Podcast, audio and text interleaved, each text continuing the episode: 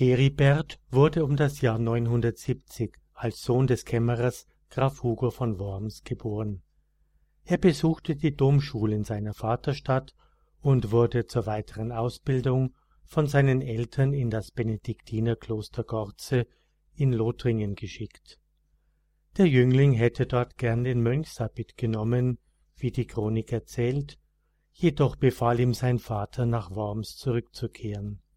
Hier erhielt er bald seine Ernennung zum Propst des Domkapitels, nachdem er die Priesterweihe empfangen hatte.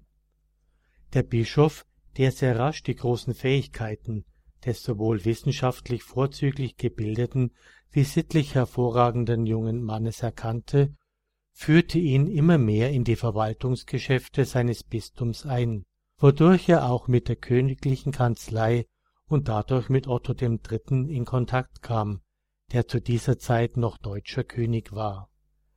Der junge und fantasievolle Fürst machte Heribert zu seinem Vertrauten und Ratgeber. Kurze Zeit später ernannte er ihn zum Kanzler für die italienischen Amtsgeschäfte. Heribert begleitete Otto auf seinen ersten beiden Romfahrten und war bei seiner Krönung zum deutschen Kaiser zugegen im Jahre 994 wurde er zum Kanzler für das gesamte Deutsche Reich bestellt. Als Heribert gerade in kaiserlichen Auftrag in Ravenna weilte, bekam er durch ein Handschreiben des Kaisers die Nachricht von seiner Wahl zum Erzbischof von Köln. Schon beim Antritt seines neuen Amtes gab Heribert deutlich zu verstehen, dass er stets in christlicher Armut zu leben gedachte hielt er doch am Weihnachtsabend des Jahres 999 trotz winterlicher Kälte barfuß und im linnenen Gewande seinen Einzug in Köln. Noch zwei Jahre musste er neben seinen neuen Aufgaben die Geschäfte als Kanzler des Reiches weiterführen, versuchte aber zu dieser Zeit schon seine ganze Kraft für seine Diözese einzusetzen im Jahre 1000 begleitete er Kaiser Otto nach Aachen, wo auf dessen Wunsch das Grab Karl des Großen geöffnet wurde. Auch war er anwesend, als der junge Kaiser in Italien im Jahre 1002 allzu früh den Tod fand. Unter schweren Kämpfen geleitete der Erzbischof die Leiche seines Fürsten nebst den Reichsinsignien nach Aachen. Der Nachfolger Kaiser Heinrich II begegnete ihm zunächst, wohl aufgehetzt von gewissen Hofkreisen, voller Misstrauen. Das ging so weit, dass Heribert sogar einige Zeit gefangen gesetzt wurde.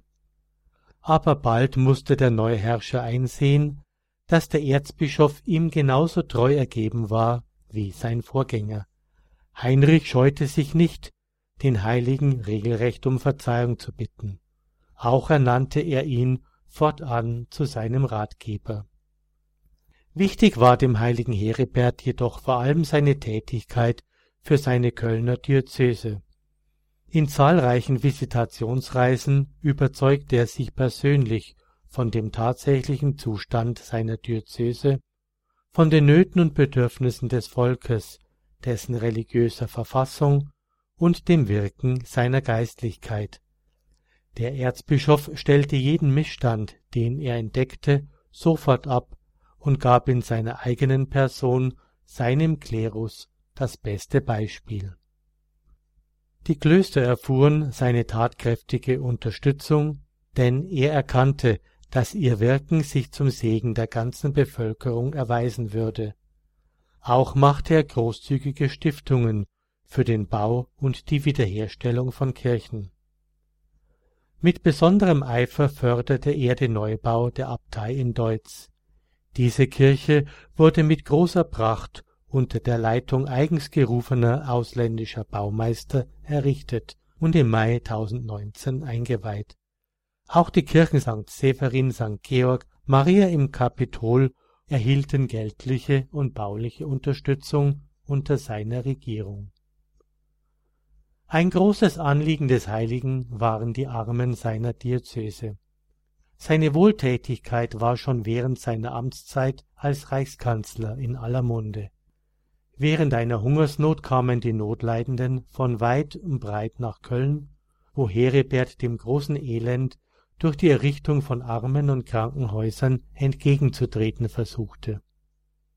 Seine Geistlichen mussten in seinem Auftrag und mit genügend Geldmitteln versehen die ganze Erzdiözese bereisen, damit dem Hunger auch auf dem flachen Lande abgeholfen werde. Der gute geistliche Hirte verwandte während seiner ganzen Amtszeit immer wieder seine persönlichen Einkünfte für die Armen, und ihnen galt auch seine Sorge, ehe er starb, denn alles, was er noch besaß, vermachte er ihnen. Im Winter 1021 begab sich der Erzbischof, selbst noch krank und schwach, erneut auf eine lange Reise, kam aber nur bis Neuss, wo er einen schweren Rückfall erlitt. Todkrank brachte man ihn schnellstens nach Köln zurück. Hier ließ er sich in den Dom tragen, wo er für seine Diözese und seine Armen betete. Er starb am 16. März 1021. Sein Leib wurde in Köln-Deutz beigesetzt. Der heilige Heribert gilt auch als Patron für den Regen. Dies geht auf folgende Legende zurück. Als einst eine schreckliche Dürre ausbrach und darauf eine verheerende Hungersnot, in deren Gefolge die Pest durch das Land zog, suchte der Oberhirte mit all seinen Kräften dem Elend entgegenzuwirken. Er teilte die letzten Vorräte an die Hungrigen aus. Als die Not aufs höchste gestiegen war, forderte er die Bewohner der Stadt Köln zu einem öffentlichen Bittgang auf. Denn von Gott allein kommt alles Heil. Lass uns ihm nahen in der Demut des Herzens. Er wird gewiss helfen, so sagte er, und so war es auch.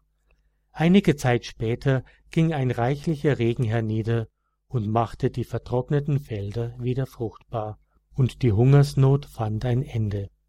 Das Volk aber schrieb die Hilfe dem Gebeten des Heiligen zu.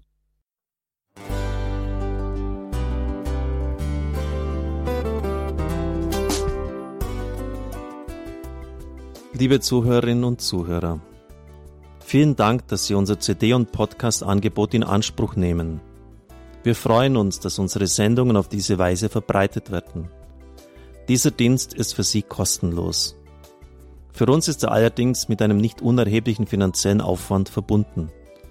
Deshalb sind wir für jede Spende dankbar. Alle Bankverbindungen unserer Spendenkontos können Sie über unsere Homepage horeb.org unter dem Menüpunkt Spenden einsehen. Dort besteht auch die Möglichkeit, online zu spenden. Natürlich nach den neuesten Sicherheitsstandards. Sie können diese Informationen auch bei unserem Hörerservice unter der Telefonnummer 08328 921 110 erfragen. Ich wiederhole die Rufnummer 08328 921 110. Vergelt's Gott für Ihre Unterstützung. Ihr Pfarrer Kocher.